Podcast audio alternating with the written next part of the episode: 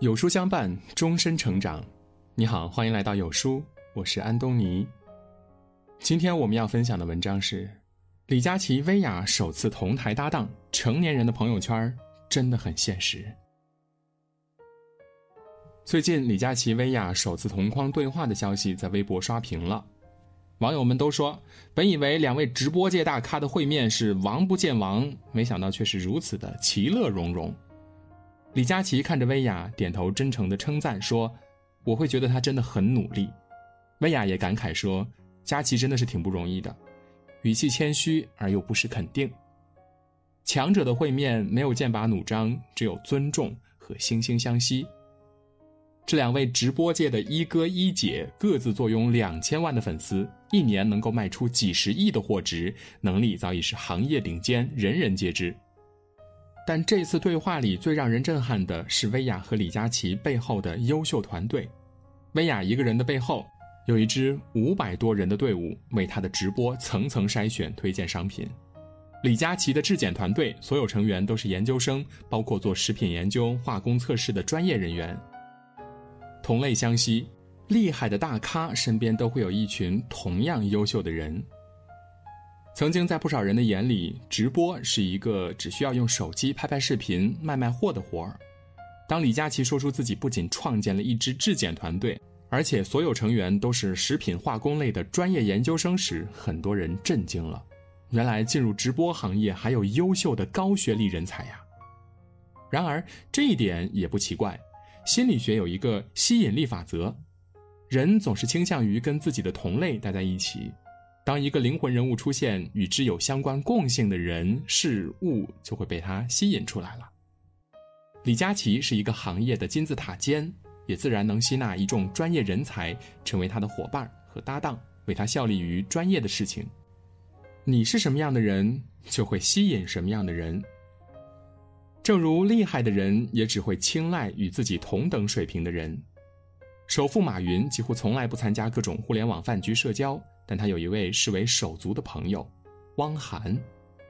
一个是商人，一个是主持人，他们的行业看似八竿子打不着，但马云却与他称兄道弟。恒大夺得亚冠冠军后，马云用私人关系为汪涵请来恒大球队录制《天天向上》。汪涵儿子小木木生日，马云送出了六万六千六百六十六的红包，希望他的人生一帆风顺。而在某期节目上，一向最擅长情绪管理的汪涵，也在念到马云发来的四十岁生日祝福时，难掩触动。他称呼马云为“我的兄长”，而马云祝福他慢下来，欣赏四十岁到五十岁这最美好的十年。寥寥数行，却足见真情。这是知己之间的挂念，也是两个行业顶尖王者间的相互支持与肯定。这种情同手足的互相赏识，不是没有来由的，它是优秀的人之间的同频共振。汪涵是湖南卫视的当家主持人，在主持界也是大哥大级别的存在。同时，汪涵还是湖南省政协常委，为民生做出了不少贡献。汪涵自身足够大的名气和足够高的地位，让他与社会名流有了不少交集，拥有了顶级的人脉圈儿。同时，汪涵的高情商、幽默与真诚，也成就了他独具一格的待人处事之道。他会用心记住台里每个人，每次打招呼都能热情地叫出名字和职位，给人足够的尊重感。他的优秀不仅体现在能力上，还体现在涵养上。这样的人格魅力，自然也让大牛们高看一眼。有趣而同频的灵魂终会相遇，只是早晚。厉害的人只和厉害的人做朋友，优秀的人也只需要优秀的团队和伙伴这种互相成全，不断为彼此的人生做着加法。优秀的人即使再苦，也有人与之并肩作战。直播一姐薇娅的成功，除了对互联网风口的独到眼光和坚持的韧劲儿，还离不开丈夫董海峰的支持。别以为薇娅背后的男人平平无奇，他不仅是伴侣，更是战友。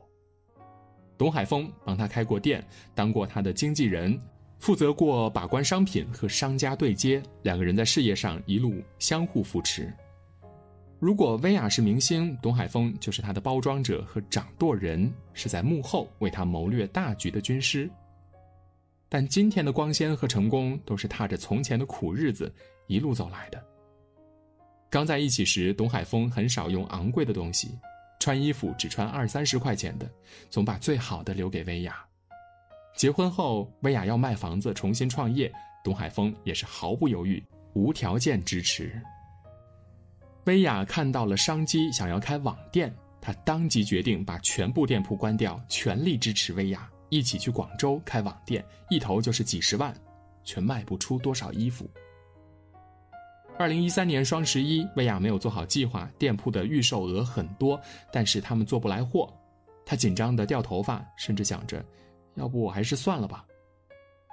但是董海峰鼓励她：“面包会有的，相信我们可以的，总能吃得起饭的。”于是薇娅咬牙坚持了下来，总算挣到了钱，发出了十三万的工资。就这样，在丈夫十七年如一日的支持下，薇娅从一无所有蜕变成了一夜一套房的带货女王。董海峰之所以会无条件的信任支持薇娅。除了因为爱情，还因为他相信薇娅对事业的认真和付出。他有野心，有魄力，总能干出一番大事情。直到今天，已经稳坐一姐宝座的薇娅，依然像陀螺一样连轴转着工作，连睡觉都几乎没有时间。而董海峰依然是他最坚定的大后方。法国有一句谚语：“聪明人与朋友同行，步调总是其一的。”优秀的人仿佛自带一种强大的吸引力，即使没有幸运的遇见贵人，却永远不缺战友。锦上添花的人易找，而雪中送炭的人难寻。人生太长，浮浮沉沉，逆风更是一种人生常态。有才能的人凭什么陪伴你、支持你一起度过难关呢？只能是因为你有足够的潜力和能力让人信服，相信你能带领他们破局、逆风翻盘，不至于让他们的付出白白浪费。曾在知乎上看到过一个问题：人为什么要变优秀呢？为了遇见更优秀的人，讨厌无法拥有想要的东西的无力感。人之所以不断努力，是因为有更大的欲望和野心。我们渴望走上更高的圈层，拥有更高质量的人生，渴望打破自己的天花板，触碰到更大的世界。著名企业家李嘉诚曾说：“在你还没有足够强大、足够优秀时，先别花太多宝贵的时间去社交、参加各种各样的聚会，应该多花点时间读书，提高专业技能，多见见你的客户，放弃那些无用的社交，提升自己，你的世界才能更大。”身边有个朋友在原本的公司待了很久，长久困于办公室的人际争斗中，每天浑浑噩噩，业务能力倒是没有提升多少。后来厌倦了日复一日坐井观天的自己，于是换了一家公司。虽然薪水不算行业里最高，却能接触到新的任务和挑战，每天都有头脑风暴。他说：“当和一群优秀的人共事，是真的能明显感知到他们对每件事物的看法都比你高那么一点点。他们的好奇心和探索欲也能感染你，让你每一天都在进步。